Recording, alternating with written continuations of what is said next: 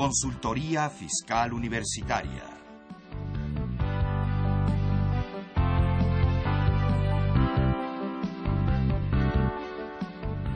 Un programa de Radio UNAM y de la Secretaría de Divulgación y Fomento Editorial de la Facultad de Contaduría y Administración. Muy buenas tardes amigos, bienvenidos a su programa Consultoría Fiscal Universitaria. Los saluda su amigo Salvador Roterao Banel para continuar con un tercer y último programa con el tema de contabilidad electrónica. Nos acompaña el día de hoy otro especialista, está el contador público certificado y maestro en impuestos José Manuel Belderraín Sainz. Él es socio director de su propio despacho, catedrático en la Maestría de Estrategia Fiscal e Impuestos Internacionales y vicepresidente de la Comisión de Investigación Fiscal del Colegio de Contadores Públicos. Manuel, gracias por estar con nosotros el día de hoy. Hola, ¿qué tal? Muy buenas tardes, muchas gracias por la invitación. Un gusto estar aquí con ustedes. Eh, quiero recordarles a nuestros amigos Radio Escuchas que este es un programa en vivo, que nos pueden llamar, hacernos preguntas sobre el tema que estamos tratando, para que nuestro invitado el día de hoy nos trate de aclarar o ampliar esas dudas. No sé si se pueda, porque hay cosas que todavía no terminamos de entender los que nos dedicamos a esto. Así es. Este, el teléfono para que nos llamen nuestros amigos de la Ciudad de México es el 55 36 89 89 y del resto de la República el 01800 50 52 688. También quisiera recordarles que si las preguntas no las alcanzamos a responder en, en, el transcurso del programa o fueran de algún tema distinto al que estaremos tocando, esas preguntas las estamos contestando a través de nuestro blog en http dos puntos doble diagonal fiscalcontv.blogspot.com. También los invitamos a que nos sigan en nuestra página de Facebook en fiscal.com y les recordamos que la Facultad de Contabilidad y Administración tiene un programa de asesoría fiscal gratuita donde podrán orientarle ya en casos mucho más específicos o su situación particular en el teléfono 55 50 79 98. Bien, eh, estuvimos platicando las dos semanas anteriores respecto de la contabilidad, platicamos un poquito de las normas de información financiera, de quiénes están obligados a esta contabilidad, eh, estuvimos platicando algunos puntos respecto del reglamento de código, pero quisiera yo contigo, José Manuel, si me ayudas a aterrizarlo. ¿Qué tenemos que hacer los mortales para esta contabilidad electrónica? ¿Cómo la vamos a hacer? ¿Qué tienen que llevar nuestros registros contables? Si la forma de hacer las pólizas cambia. Creo que son muchas preguntas. Vamos por la primera. Este, sí. ¿Cómo lo aterriza? ¿Qué es, lo, ¿Qué es la obligación que tenemos? Eh, los, los contribuyentes anteriormente ya tenían la obligación, ya teníamos la obligación de llevar una contabilidad. ¿no? Okay.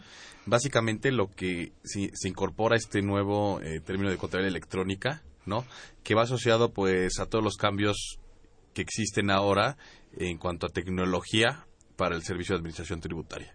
¿no? Va unado a varias cosas que hemos visto cambios tecnológicos importantes. Eh, ya tiene muchos años que empezaron las declaraciones electrónicas, dictámenes, etcétera, pero en los últimos años CFDI, comprobantes fiscales digitales, así electrónicos, es, así es, buzón tributario y pues de la mano se pone esta herramienta de la contabilidad electrónica. ¿Cuál es básicamente la, la idea de la autoridad? Poder hacer revisiones, cruces de información y revisiones mucho más expeditas eh, de tal manera que incluso la auditoría eh, o la o la revisión pueda ser de manera electrónica, es decir, no es necesario que sea una visita domiciliaria o una revisión de gabinete, eh, te pueden pedir la documentación eh, por por este o incluso toda tu contabilidad por buzón tributario y pues no habría manera de enviarla o de poderla leer o sería muy complicado enviar probablemente todo el o muy tardado para la autoridad revisarlo por lo que dice, yo quiero que me entregues tu contabilidad de esta manera, con estos requisitos. ¿no? Entonces la contabilidad ya existía. En realidad, eh, pues son, yo diría que algunos ajustes, algunas adiciones que habrá que hacerle a los asientos contables, ¿no? Uh -huh. Y dentro de los cuales eh, considero que el más importante eh, cambio es precisamente que la contabilidad debe ser electrónica.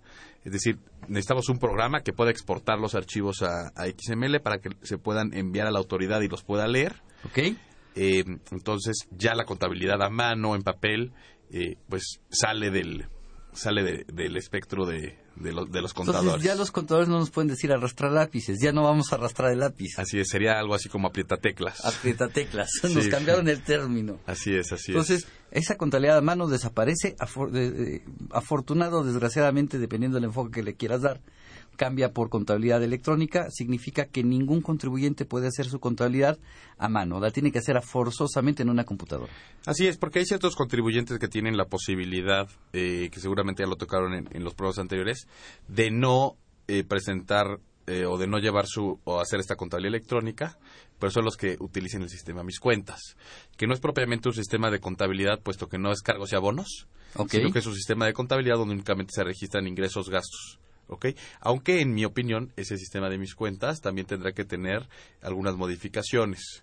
¿Por qué? El principal error eh, que yo considero, no error, sino que o adecuación que se le tendrá que hacer al sistema mis cuentas, es que los pagos, eh, bueno, no considera eh, el momento de los pagos, únicamente considera... Que el comprobante haya sido expedido, por mí o por mi proveedor. Pero recordemos que las personas físicas, en su mayoría, se le da efecto fiscal al pago o al cobro. ¿no? Entonces me parece que eh, es, es importante hacer una adecuación al, a mis cuentas, donde no únicamente se reciban y se, y se, y, se emitan los comprobantes, sino también donde se ponga la, la fecha de, cobro o la fecha, de, pago, para pues en realidad poder tener eh, una, contabilidad apegada a la, a la, ley, ¿no? Así es, y que realmente esa información le pueda servir a las autoridades, ¿no?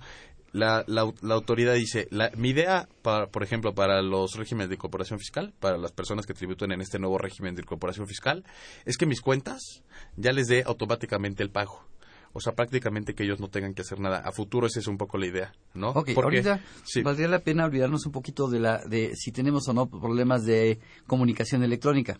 Pero entonces me estás diciendo que hasta en el pueblo más retirado de este país, en el que no importa cuánto tardes en llegar caminando, necesitan tener una computadora. Eh, hay, una, hay una salida mediante, resolución miscelánea. La ley establece que no, que no estarán obligados a llevar eh, contabilidad electrónica quienes quienes no estén en posibilidad de hacerlo por, por encontrarse igual en una zona rural, etcétera, y, pero que entonces se dará la salida mediante resolución miscelánea. Y la resolución miscelánea me dice que tengo que ir hasta la cabecera municipal o hasta el gobierno del estado, ¿no? Así es. O por medio de por medio de teléfono y por medio de teléfono le voy a dictar a la persona que me conteste del otro lado en las oficinas del SAT mi contabilidad. Así es. Esta opción, por ejemplo, existe para los, para, precisamente para el régimen de incorporación fiscal. Solo para el régimen de incorporación fiscal. Así es, donde tú puedes hacer tu declaración por teléfono. Ya existía anteriormente esta posibilidad para las personas físicas que tuvieran ingresos en ceros, poder hacer su declaración en ceros por eh, teléfono.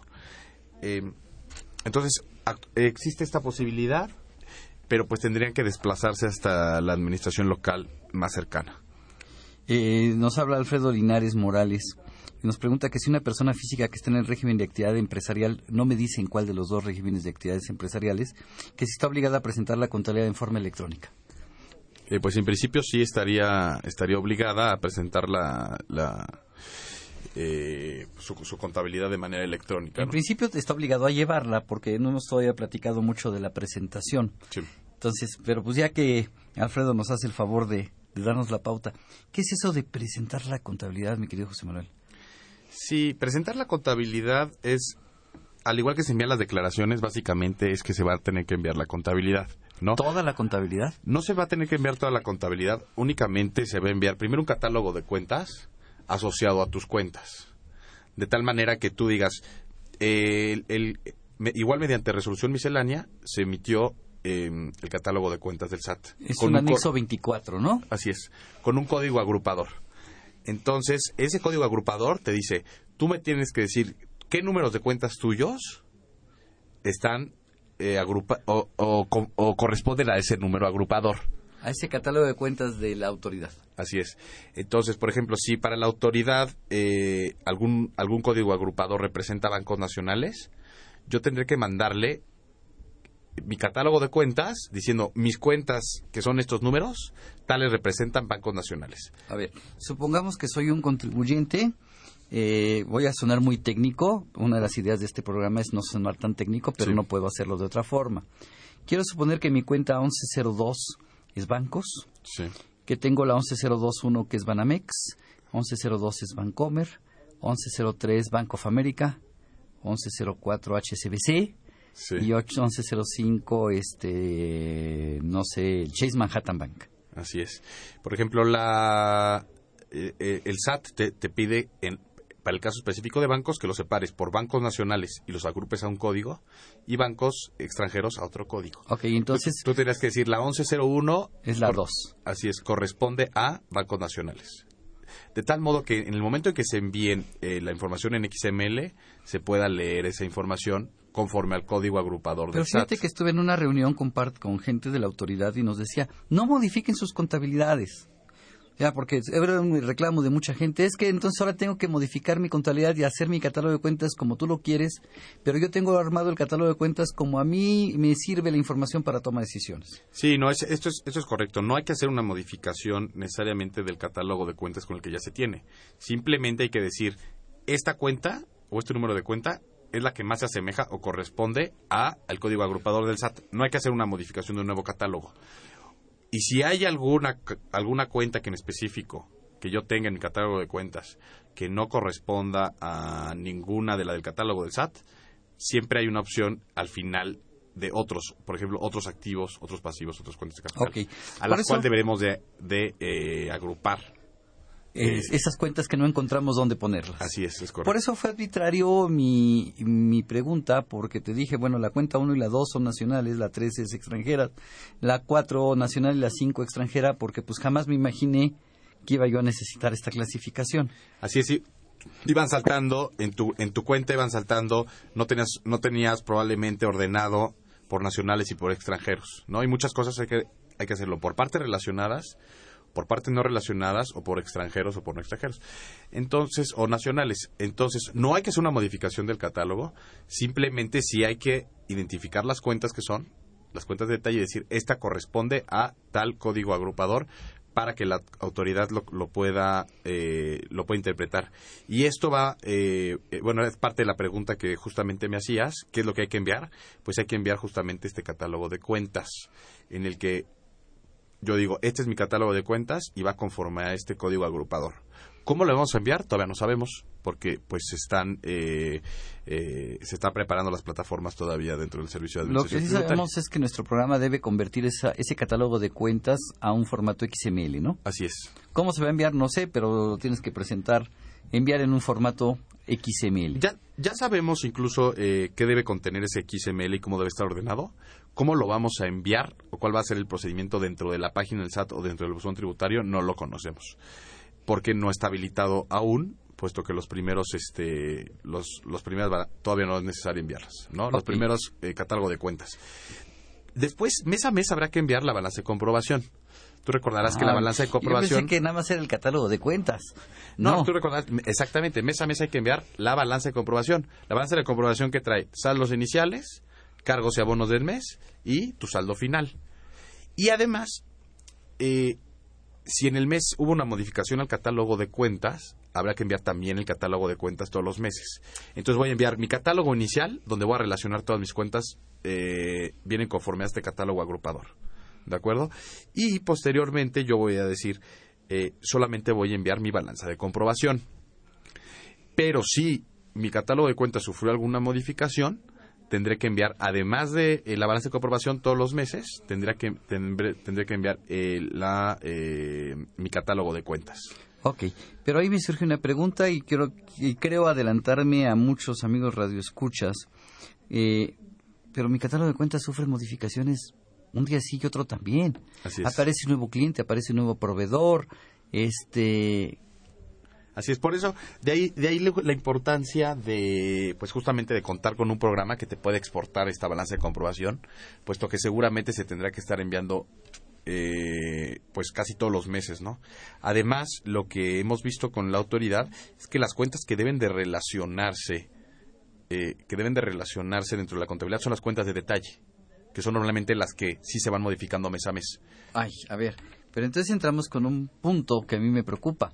Hay una ley de protección de datos en posesión de terceros. Así es. Yo en mi contabilidad tengo cuánto le vendí a mis clientes y cuánto le compré a mis proveedores. Y esa información, pues, o sea, nadie me garantiza que no vaya a caer en manos de alguien que haga mal uso de esa información. Estoy revelando con esa balanza, este, secretos. Es más, te la pongo de este tamaño. Yo soy un contador público que trabajo en un despacho y le voy a dar tu información de tus clientes y tus proveedores al SAT. No tengo un problema ahí de de, de, ley de protección de datos. Ah, yo lo veo medio peligroso. No sé qué opinas tú. Así es. A raíz de a raíz de esto, eh, una gran cantidad de contribuyentes ha considerado que el envío de la contabilidad es ilegal, es anticonstitucional y por eso han recurrido a la figura del amparo. No únicamente anticonstitucional por el artículo 6 de la Constitución, eh, donde dice que nadie puede ser molestado en su persona, ¿no? Sino también yéndose un poco más por la protección de datos y por los derechos humanos. ¿Por qué? Porque México suscribió el convenio de Viena, ¿no? Donde se protegen ciertos derechos y dentro de los que se protegen en ese convenio es el derecho a la intimidad.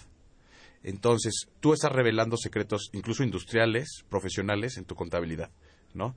Entonces, eh, pues no hay una, no hay una, no hay una, una razón por la que se deba estar enviando esa, esa contabilidad y pues seguramente este tema terminará en la Suprema Corte eh, o probablemente incluso en un tribunal eh, internacional y veremos pues qué es, qué es lo que se resuelve, ¿no? Y, pero entonces tendría yo que irme al amparo. Pero ¿qué pasa si yo me voy, no me voy al amparo y empiezo a presentar la información? Pues en realidad hay dos caminos, que yo considero que hay dos caminos. Uno es irte al amparo, otra en realidad es presentar la contabilidad. Porque pues el, el, problema de no presentar eh, o de no enviar la contabilidad, yo creo que puedes tener dos, dos consecuencias. No hay multa, eh, hemos analizado esto y no hay una multa, puesto que hay multas por no llevar la contabilidad conforme te dice el SAT. Pero en el 83 del código no se estableció una multa por no enviarla. Entonces tú la puedes llevar y no enviarla, entonces no habrá una multa. Pero las consecuencias, o mucha gente está preocupado por la multa, pero en realidad ese no es el problema más grave. ¿Estarás tú de acuerdo? El problema más grave es alguien que no esté viendo su contabilidad, de entrada podría sufrir una o empezar a, tener una revisión por parte de la autoridad por no estarle enviando, ¿no? Este, y no solo eso, sino que incluso por no llevar la contabilidad conforme al código, podría la autoridad considerar darle efecto no deducible y no acreditable a los impuestos indirectos. Pero ¿cuál sería el fundamento de esta, de esta observación? Porque ya, estamos asustando a nuestros amigos, las escuchas. si yo no mando mi contabilidad y no me amparo, Así es. Podría convertirse todas mis erogaciones en una partida no deducible. La autoridad podría llegar a considerar que no estás eh, cumpliendo las conforme a código con los con el envío de la contabilidad electrónica porque esta sí se, eh, se establece en código fiscal, ¿no? Y podría considerar que que como no estás cumpliendo con la contabilidad y ese es un requisito precisamente de las deducciones eh, que estén contabilizadas de manera correcta conforme al código, pues decir, ¿sabes qué? Todos tus gastos serían no deducibles. En el artículo 27 de la ley del impuesto sobre la renta señala que para que las deducciones procedan, dice, las deducciones autorizadas en este eh, título deberán reunir los siguientes requisitos. Y me da una lista, y específicamente la fracción cuarta me dice que estén debidamente registradas en contabilidad. Y debidamente debe entenderse como contabilizado en los términos del Código Fiscal de la Federación, artículo 28, fracción tercera y cuarta, que es el envío, y de ahí nos dice que el 28 fracción tercera que la debo hacer los registros contables de conformidad con lo que establezca el reglamento de este código, que entonces me envía al 33 Así es. del reglamento, del cual ya comentamos en los dos programas anteriores, en su apartado A que me dice los requisitos, lo que conforma la contabilidad, y el apartado B que me dice cómo debo hacer esa contabilidad. Así es. Hoy para terminar y cerrar un poco la, la, pregunta inicial, ya sabemos entonces que debemos enviar la balanza eh, todos los meses y en su caso el catálogo de cuentas si sufre alguna modificación. Pero tú dices, bueno, ahí finalmente pues no se está poniendo, sí puedo ver los cambios a nivel de balanza, pero no a nivel de detalle. ¿Ok? Entonces, ¿qué estaría pendiente? Las pólizas. ¿Cuándo debemos de enviar las pólizas? Hay tres momentos en los que debemos enviar todas las pólizas de detalle, ya no, ya no nada más la balanza de comprobación. Si yo solicito un saldo a favor. Oh, oh. Si voy a solicitar una devolución de saldo a favor, le tengo que llevar a mandar mi contabilidad a la autoridad. Así es, completa. Ya no, ya no, ya no nada más la balanza de comprobación donde se vea saldo inicial, cargos y abonos y finales, sino donde yo traiga todo el detalle, ¿no? Esa es una. Si yo compenso, si yo hago una compensación, si yo voy a compensar, por ejemplo, iba a contribuir sobre la renta, tendré que, para que aplique esa compensación, enviar también todas las pólizas. Y el tercer caso es a solicitud de la autoridad. La autoridad me podrá solicitar, incluso mediante, o seguramente estas eh, solicitudes empezarán eh, mediante fusión tributario, en el cual me solicite el movimiento de todas mis pólizas. Yo estaré obligado a enviar el detalle de todas mis pólizas y la autoridad me avisará que me está eh, realizando una auditoría electrónica. Ok, entonces aquí surgen tres preguntas, espero que ahorita las tengo en la mente, espero que no se me olviden. La primera de ellas es, ¿a partir de cuándo tengo que enviar esto? Eh, ¿Qué información tengo que enviar? Ya me dijiste que la balance del catálogo, pero ¿desde cuándo? ¿Y en qué fecha lo tengo que enviar? Ok, se tendrá que enviar eh, la información acumulada desde julio en enero del 2015. Es decir, en enero del 2015, 25 de enero personas morales, 27 eh, personas físicas, tendrá que enviar el acumulado de enero a diciembre. Y posteriormente los 25 y 27 de cada mes tendrán que irlo enviando, eh, por ejemplo, de enero del 2015 se enviará en febrero. Ok, entonces mi contabilidad de julio, agosto, septiembre, octubre, noviembre y diciembre, seis meses, un semestre del 2014, tengo que enviar el catálogo y las balanzas de comprobación en enero del 2015. A más tardar el día 25 o 27 de enero del 2015. Así es. Toda la documentación. Así es. Y aquí hay algo es muy muy importante, ¿no? Muchos contribuyentes se están esperando para el tema del envío de la contabilidad y dicen, bueno, lo tenemos que enviar hasta enero pero aquí hay un problema, el, famoso problema de la bola de nieve, ¿no? O sea, empezó algo pequeño, pero pues se va haciendo más y más y más y más y más grande, puesto que el día que tú intentes enviar esa contabilidad y si no lo hiciste de manera electrónica con los nuevos requisitos, tendrás que recapturar toda la contabilidad en enero de estos seis meses para enviarla. ¿Por qué? ¿Qué requisitos, qué requisitos tienen que tener? Pregunta. ¿Qué requisitos nuevos tienen que tener las, eh, las pólizas? Por ejemplo, un requisito nuevo que tiene que tener, se le tiene que adjuntar el XML a la póliza. A la póliza. Si no se adjunta, se puede únicamente capturar el, eh, el folio fiscal, el folio digital del comprobante, que son 32 dígitos sin guiones o 36 sin guiones, ¿no? Con guiones. Con guiones, perdón. 32 sin guiones y 36 sin guiones. Entonces, imagínate capturar de cada eh, o, empezar a conseguir los XML de todos los comprobantes, que al final se pueden bajar de la página de internet, pero el trabajo que va a representar. Pensemos en una empresa que tiene una gran cantidad de pequeños gastos viáticos, etcétera, ¿no? Un reembolso de caja chica. Así es, un reembolso de caja chica. ¿Qué cantidad de gastos y de XML se, se requieren y el trabajo que requiere eso? Puesto que las pólizas ya requieren incluir esta información para darle efecto al gasto. ¿Qué otro requisito eh, es necesario? Por ejemplo, si se le hace un pago a proveedor, se tiene que identificar, o cualquier pago, si se hizo mediante cheque, si se hizo mediante tarjeta de crédito, si se hizo mediante transferencia electrónica. Y por ejemplo, si se hizo mediante transferencia electrónica, no solamente hay que poner que es transferencia, sino que se menciona que se tiene que poner a qué número de cuenta se hizo y a qué institución bancaria se realizó el pago. ¿no? Si hago el pago mediante transferencia electrónica, la póliza debe manifestar a qué banco y a qué cuenta bancaria Así es. hice esa transferencia electrónica. Así es. Y todo eso debe estar plasmado en el cuerpo de la póliza. En el cuerpo de la póliza. A ver, recapitulando.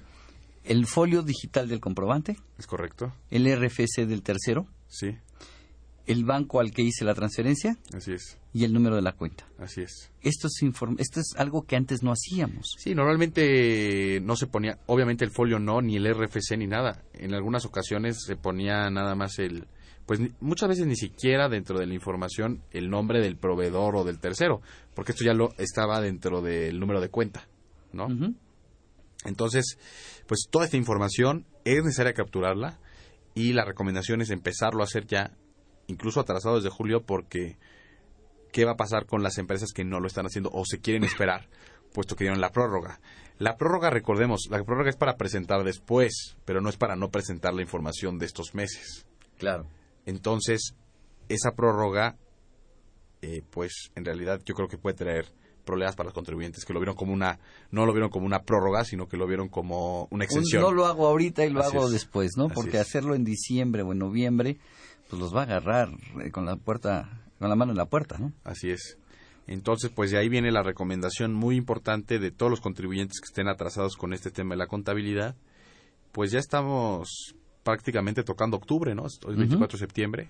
Así es. Este, pues ya el atraso puede ser, puede ser considerable, ¿no? Y para los eh, contribuyentes que no sean eh, contadores, que no se dediquen a esto, que nos, que nos estén escuchando, pues yo, bueno, o mi recomendación, mi recomendación sería vigilar que su contador ya esté capturando conforme a las nuevas disposiciones desde el mes de julio. Desde el mes de julio. Porque pueden llegar a la sorpresa, puede llegar la sorpresa en el mes de enero del siguiente año, que no lo hicieron, y pues igual les vote el trabajo o lo que sea, pero ellos van a tener la responsabilidad fiscal. Y que en un momento dado la autoridad me pueda decir, oye, ¿no lo mandaste?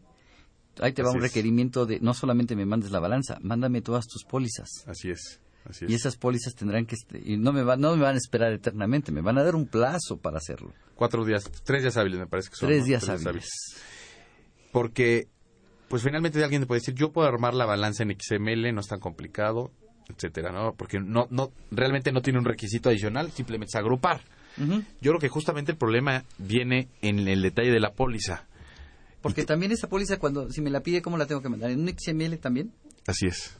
Y la póliza tendrá que estar armada en un XML con la información. Que trae todos los detalles que, que ahorita platicamos, el, el folio del comprobante, el RFC del proveedor, el banco al que se le pagó, cómo se le pagó, etcétera, ¿no? Entonces, eh, armar la, la balanza, eh, pues se puede armar. ¿Cuál es el problema si llega una auditoría electrónica, ¿no? ¿Cómo nos puede pedir el SAT eh, auditoría electrónica? Mediante buzón tributario, ¿no? Sí, claro. Personas morales, recordemos, ya está activo el buzón tributario desde el 1 de julio. Y personas eh, físicas entra a partir del 1 de enero del siguiente año, de 2015. A partir de enero del 2015 todo mundo tendrá un, tri- un buzón tributario. Así es. Entonces, pues, cuando ya se de- tiene que tener la contabilidad que es en enero, eh, pues ya la autoridad estará en facultades de pedirlo mientras buzón tributario a cualquier eh, persona, ya sea física o moral, ¿no? De aquí resulta importante, igual eh, es, es, es un tema importante, como está este tema de la contra, de la de la contabilidad electrónica y de los requerimientos electrónicos, pues también recomendarle a los a los radioescuchas que tengan activado su buzón tributario. ¿Qué pasa si yo no he activado mi buzón tributario? Si alguien no Soy persona moral, no he Sí. activado mi buzón tributario. Si no, si no has activado tu buzón tributario, se te envía una notificación. Vamos a suponer que el buzón tributario es un buzón que se sabe cuando se entró, ¿no? Es como si fuera una puerta y es un registro con huella. En el momento en que yo entro, se registra en el sistema ya entró y me doy por notificado. ¿Ok? La notificación su- surge efectos al día siguiente de que, de que yo leí el buzón tributario. Entonces, ¿cómo funciona? El buzón tributario envía un correo a los contribuyentes de que, de que recibieron un mensaje en su buzón tributario. Este correo no lo van a recibir si no han, eh, si no han dado de alta los correos electrónicos en el buzón tributario a los que quieren que se les avise que van a recibir información. Entonces, imagínate eh, que alguien no dio su correo o no dio de alta su correo en el buzón tributario, pues probablemente ni se entere, porque aquí te están avisando, recibiste en tu buzón tributario. Entonces, de que recibiste este mensaje, este correo electrónico, eh, tienes tres días, porque quiere decir que ya se, se te notificó. O sea, en realidad el buzón ya está notificado, aunque tú no hayas dado de alta el, el Ya correo. está notificado y ya está funcionando. Así es. Si tú no revisas tu buzón tributario a partir de que se te notificó, si tú diste de alta el correo electrónico, tendrás la ventaja que pues no lo tienes que revisar diario. Te pueden avisar que ya que, que recibiste un correo. A los tres días eh, que tú no recibas, que tú no revises el buzón tributario, al día siguiente hábil se te va a dar igualmente por eh, como notificado. No importa que no lo hayas leído. Así es, sin importar que no lo hayas leído. Entonces, el hecho de no leerlo, pues no implica que no esté notificado. Puede ser muy grave esto, porque si alguien no dio de alta su correo electrónico, ¿no? O probablemente su contador únicamente dio el correo electrónico de, de él, ¿no? Es muy importante ustedes como contribuyentes este que le digan al a- o incluso eh, como contadores, ¿no? Porque igual falla nuestro correo o lo que sea, nos permite dar hasta cinco correos electrónicos de Para que alta. cuatro o cinco gentes se enteren de lo que Así está es, pasando. y evidentemente tendrá que ser el contribuyente, el responsable de la administración del contribuyente, el contador, y, y también la sugerencia es que no todos los correos sean arroba eh, algún, algún dominio eh, Público. No propio, porque si falla ese dominio, vamos a suponer este que mi empresa se llama eh, micrófono. Entonces, si todos los correos son arroba micrófono.com, ¿qué pasa si se cae mi servidor de micrófono.com? Ya no tengo... Nadie va a recibir. Entonces, la recomendación es, además de los correos, siempre tener alguno que sea algún correo eh, Hotmail, Gmail, eh, etcétera, públicos. públicos, etcétera. Eh, así es, por sí. Entonces, aquí la importancia de tener el buzón tributario, puesto que a mí me pueden estar requiriendo información de la contabilidad electrónica y no la puedo, y, y no sé que me la están este, solicitando. Claro. Bien, vamos a una pausa y continuamos con el tema.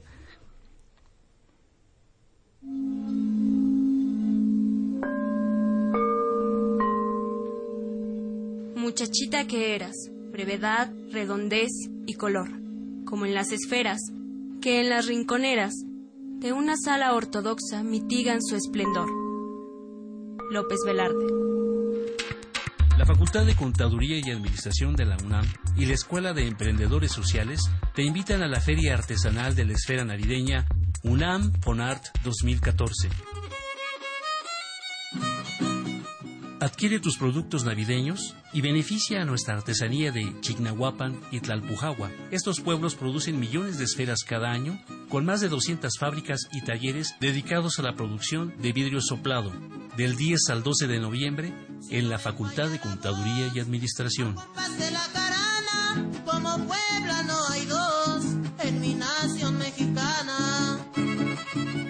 Artesanía, tradición y cultura en esta feria. Apoyemos al comercio justo y formal. Chignahuapan y Tlalpujagua, pueblos de la esfera en la Facultad de Contaduría y Administración.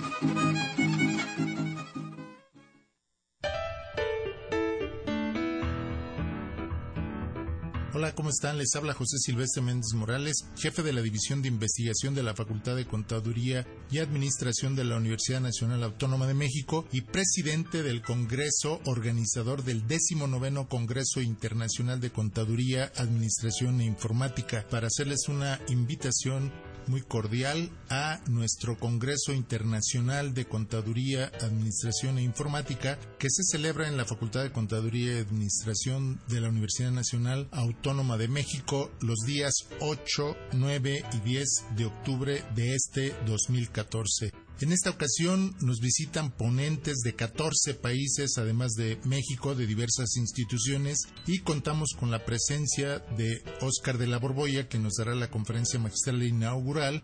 También la conferencia magistral de cierre nos las dará Teotonio dos Santos, teórico de la dependencia, muy importante para todas nuestras disciplinas. Y Alfredo Jalife el jueves nos dará una conferencia magistral sobre la crisis de la globalización. Los invitamos a que asistan a este importante congreso de investigación. Sobre todo ustedes que se dedican a la cuestión fiscal, es muy importante su participación. También los invitamos a que consulten en la página de internet de la facultad. Está el congreso y está todo el programa de las actividades de los tres días. Muchas gracias.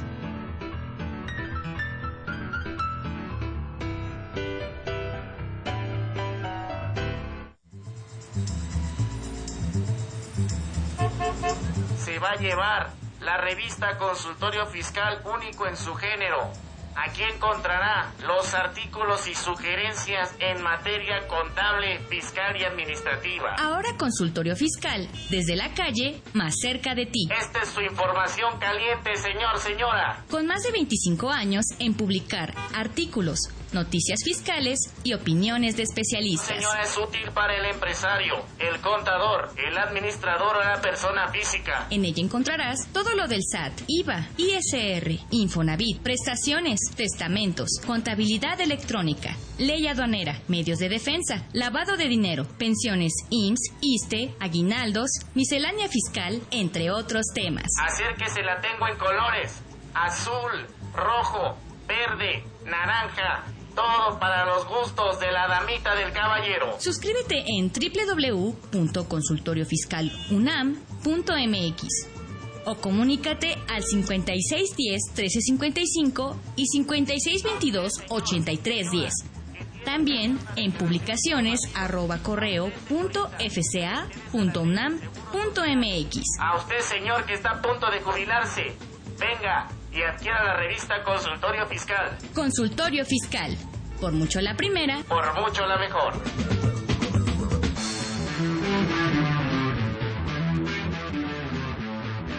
La revista Consultorio Fiscal, la única revista en materia fiscal.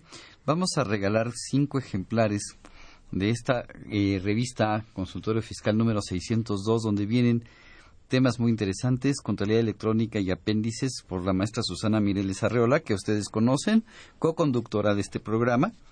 Eh, un artículo sobre cambios en reglas antilavado de dinero de Francisco Javier Martínez Ibáñez. Eh, la materialidad y operaciones inexistentes, este tema hay que tener cuidado con él, eh, por dos contadores públicos, Óscar García Rosales y Ernesto San Ciprián Pacheco. Está muy interesante este número 602.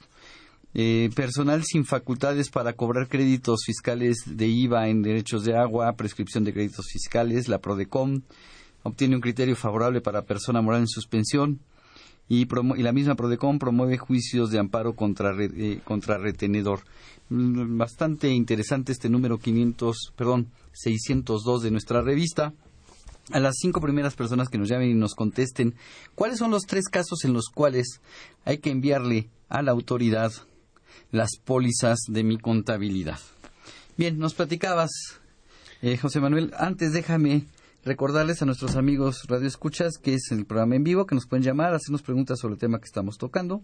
Para nuestros amigos del Distrito Federal, 55 36 89 89. Y para nuestros amigos del resto de la República, 01800 50 52 688. Nos platicaba sobre este tema de, de enviar la contabilidad, de enviar las pólizas, de hacerlas y no dejarlo para noviembre Sí. o diciembre y que no se, que se oye lejos, ¿eh? pero estamos a punto de entrar a octubre. Así es. Sí, y el tema eh, y el tema del buzón tributario comentábamos. Te pueden solicitar justamente estas pólizas y si no las tienes, si no las tienes listas no te va a dar tiempo de prepararlas, ¿no? Mediante buzón tributario. ¿Cuál es el problema también si tú no tienes, eh, si tú no tienes, habría dos casos. Uno dado de alta tu buzón tributario, que no te enteres, probablemente ya te notificaron, corren los plazos, este, y en algún momento puede llegar a tener un crédito fiscal firme que no te lo quita ni Dios Padre, ¿no? Así es. Y no- ni siquiera te enteraste, ¿no? Porque pues no- nunca revisaste tu buzón tributario y como no lo dice de alta correos, pues no no no no, no- nunca no te llegó la notificación, nunca abriste el buzón y ya estás legalmente notificado. Así es, legalmente, pues puedes traer incluso un crédito fiscal firme. ¿O qué otra, o qué otra situación eh, puede suceder? Pues que te pidan eh, el envío de la, de la contabilidad electrónica de todas las pólizas, ¿no? No las tengas, no se pueden preparar en, en, en tan poco En tiempo. tres días no Así puedes. es. Este, y pues que igual te determine un crédito fiscal. Por ello. Ok, entonces significa que está mi tercer pregunta, que no la había yo hecho, estaba, Sí. estaba yo esperando. Significa entonces que si yo le voy a mandar mi balanza mes a mes a la autoridad, a ver, la, la autoridad tiene mi balanza ya. Vein- va- pongámonos el 25 de febrero. Sí. Ya, 26 para, para hacer más este, sencillas las cosas. El día de ayer, a más tardar, 25 de febrero del año 2015, le envié mi balanza. El día 17 le pagué los impuestos. Le envié la declaración informativa de operaciones con terceros. Tiene todos los comprobantes que yo expedí, todos los recibos de nómina que yo pagué, todos los comprobantes fiscales que me expidieron mis proveedores. ¿Podría estarme haciendo la autoridad una auditoría a mi contabilidad del mes de enero y que yo no esté enterado? Eh, no podría, porque todo mundo cuando, cuando es sujeto a una revisión, para que, esta, para que esta auditoría sea legal, tiene que mediar notificación al contribuyente. Claro.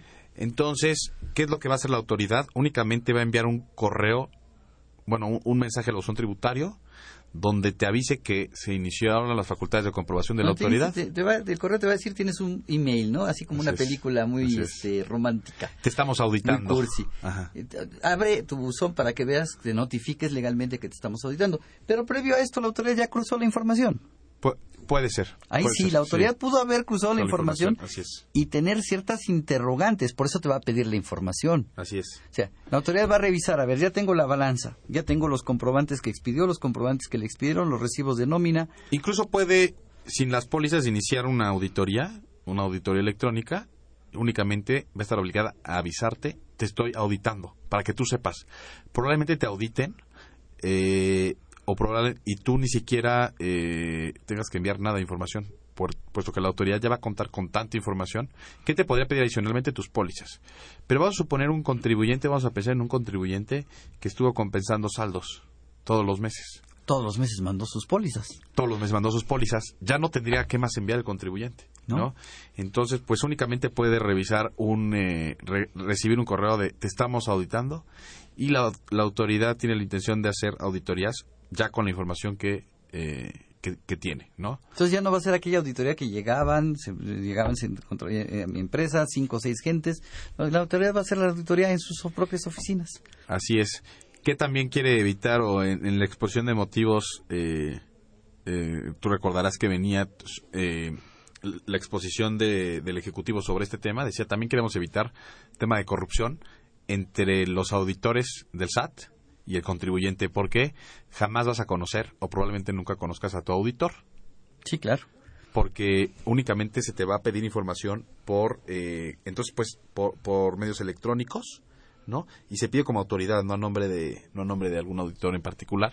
Entonces pues no se va a perder ese contacto entre el contribuyente Y al menos auditor. hasta en la instancia de la revisión no del o de la, de la de la primera etapa de la auditoría el auditor no va a conocer nunca al auditor entonces pues quieren evitar también todo ese tipo de cohechos es. eh, eh, personalmente, ni el, ni, el, ni el contribuyente conoce personalmente al auditor. así es No, hay posibilidades. y la única comunicación es por medios electrónicos.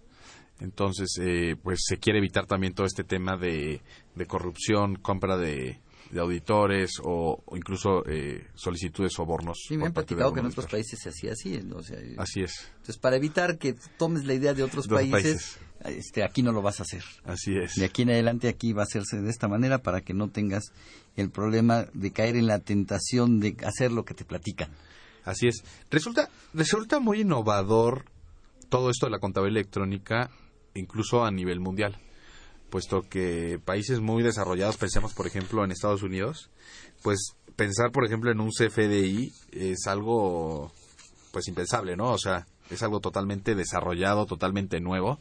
Vamos a ver cómo funciona en México, cuáles son los resultados de, de las autoridades. Y la experiencia que de México se tenga de esta fiscalización podrá ser adoptada por otros.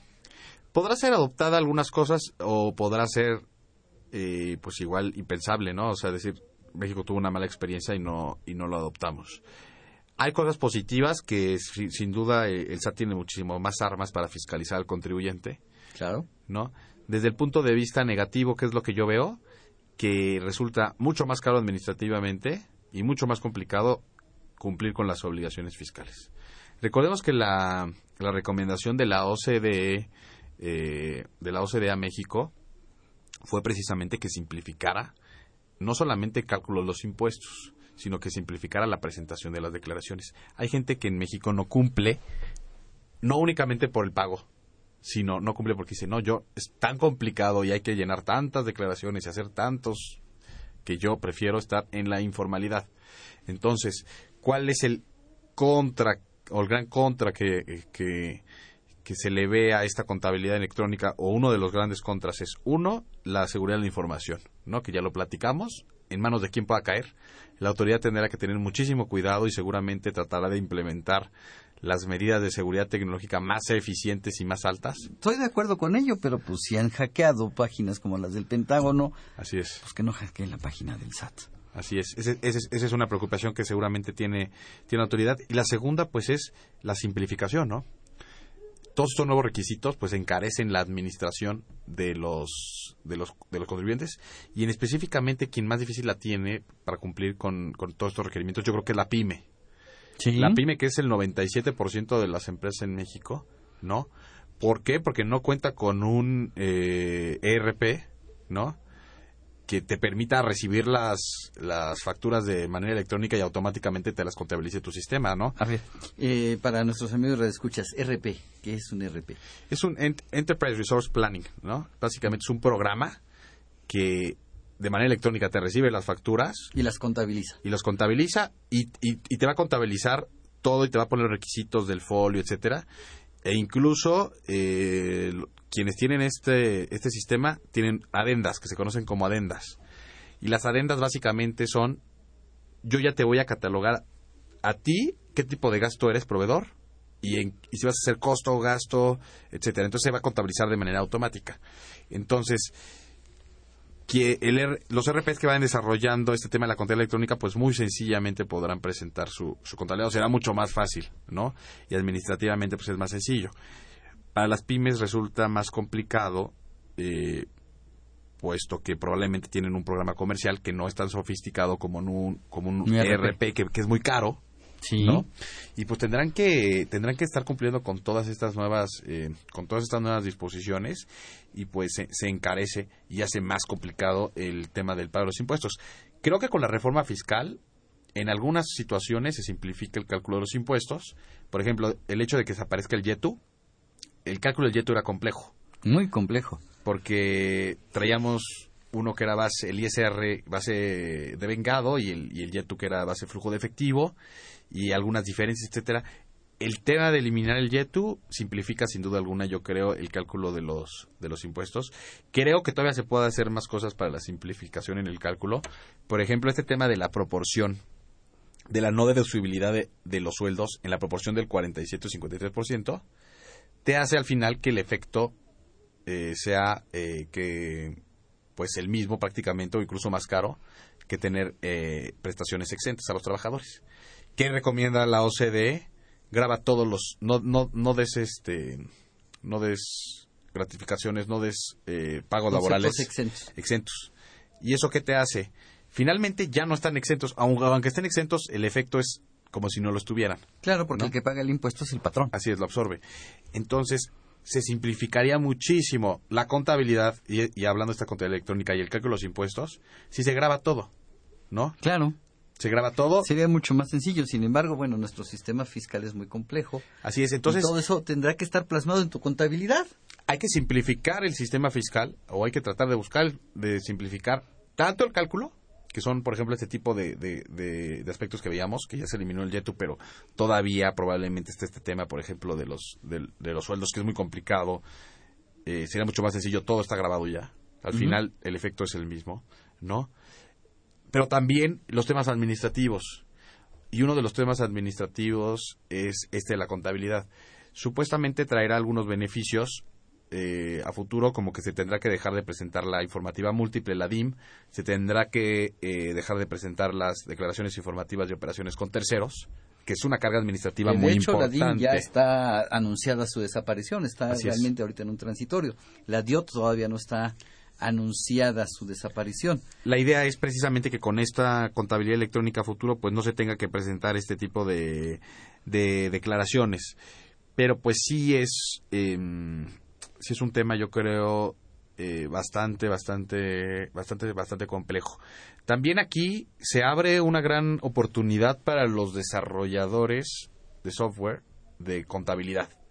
Me parece que esto es un parteaguas en México y deberán de rediseñar o sacar una nueva versión con, con, con una estructura eh, tecnológica o con una estructura de, sistema, de ingeniería de sistemas totalmente diferente a como lo venían haciendo.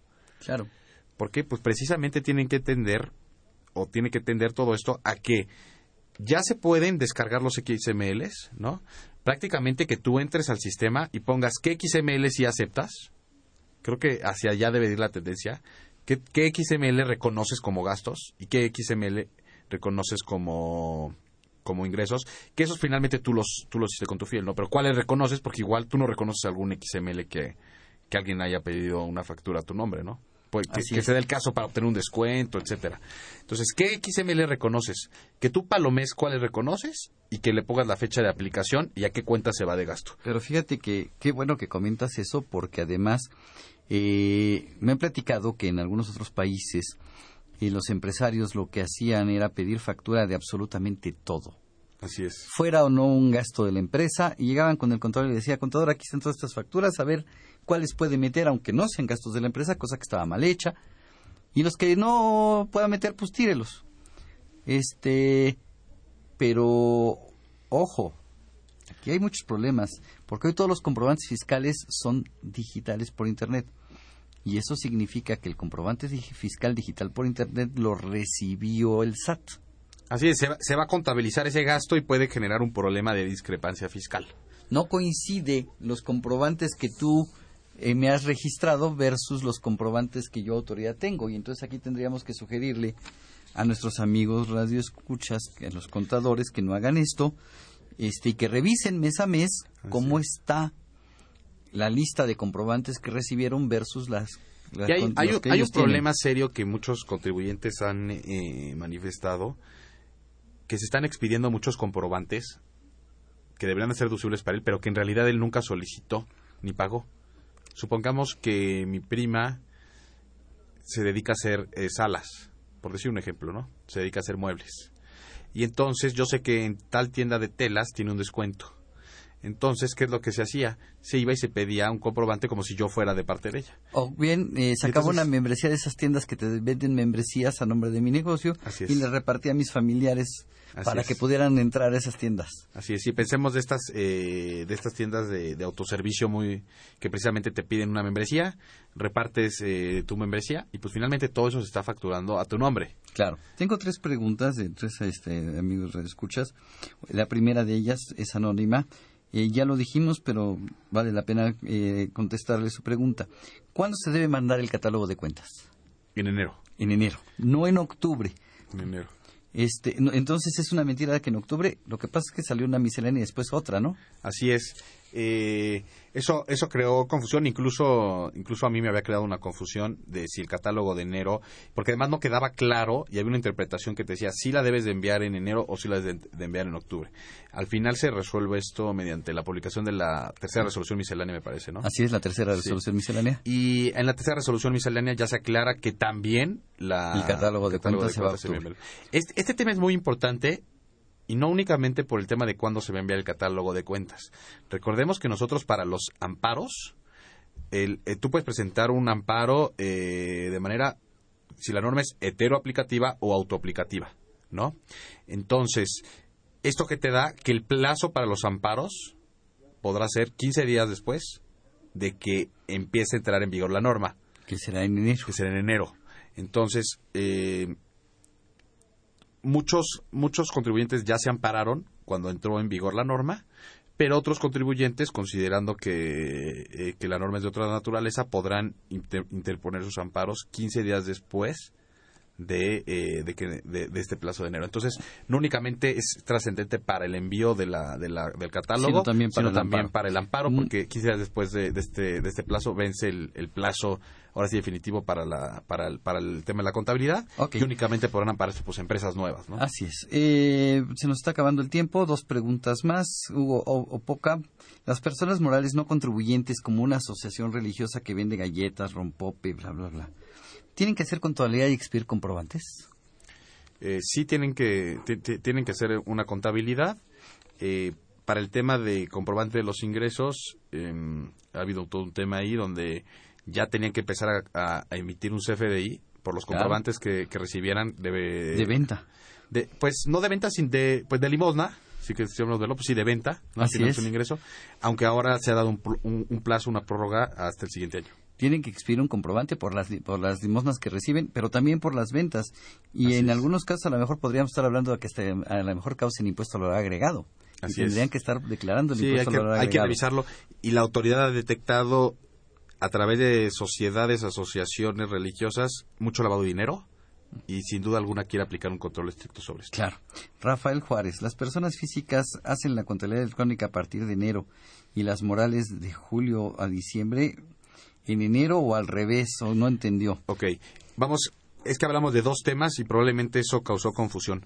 Todo mundo, personas morales y físicas, tendrá que enviar su contabilidad de julio a diciembre acumulada en enero. Si estoy obligado a llevar estoy contabilidad, obligado a porque hay llevar personas contabilidad. físicas que no están obligadas Así a es, llevar de las que hablamos, de las que ya se hablan en los programas anteriores, están obligadas, todas tienen que enviarlo.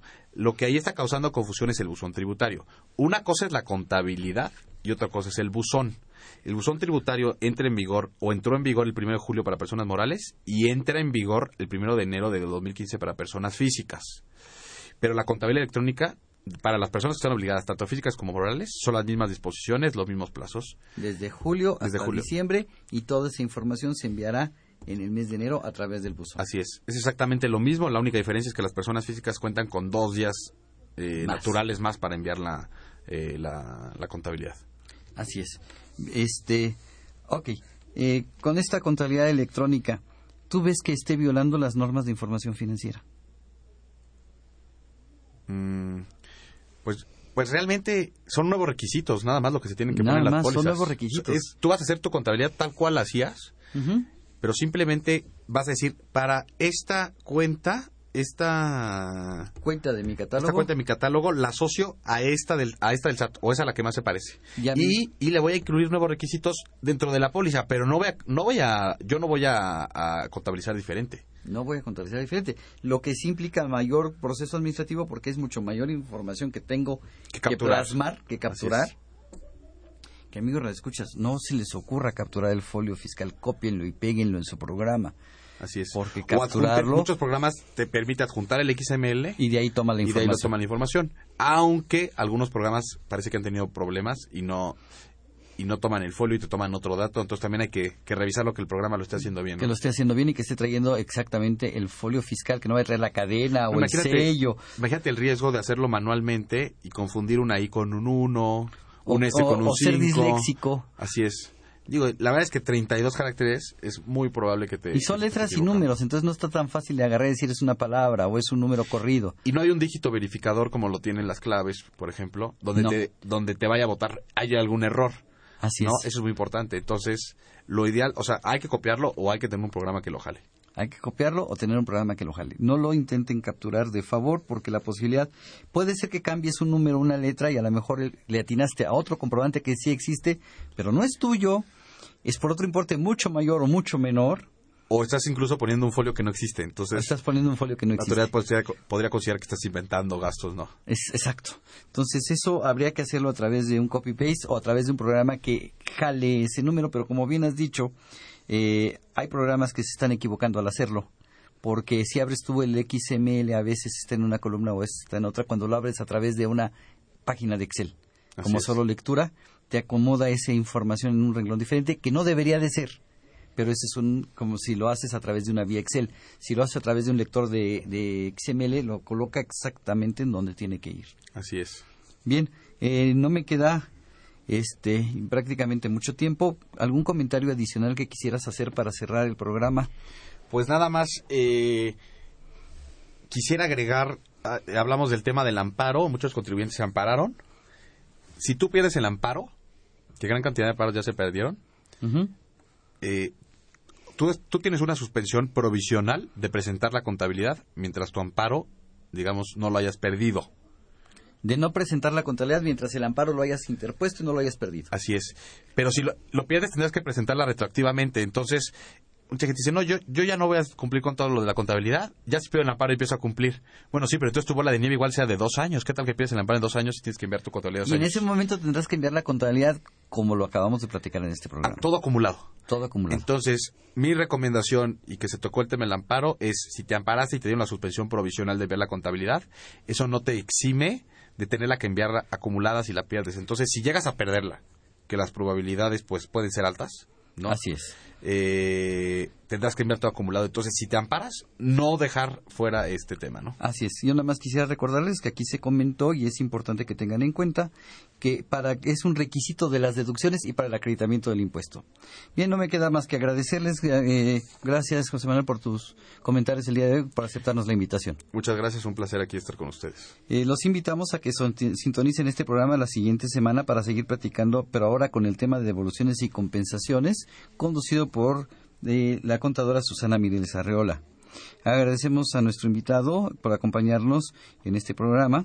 Esta fue una producción de Radio UNAM. En los controles técnicos estuvo Socorro Montes. En la producción por parte de la Secretaría de Divulgación y Fomento Editorial de la Facultad de Contaduría y Administración, Nezahualcóyotl Jara, Lucía Ocaña, Araceli Adriana Mayen Esquivel. Muchísimas gracias eh, la facultad agradece a los conductores e invitados de este programa quienes participan en forma honoraria. La opinión expresada por ellos durante la transmisión del mismo refleja únicamente su postura personal y no precisamente la de la institución. Muchísimas gracias, buen provecho. Hasta la próxima. Se despide su amigo Salvador Rotera Obanel.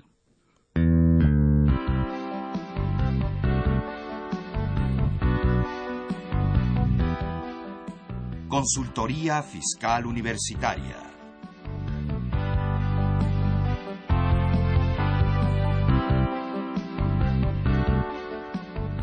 un programa de Radio UNAM y de la Secretaría de Divulgación y Fomento Editorial de la Facultad de Contaduría y Administración.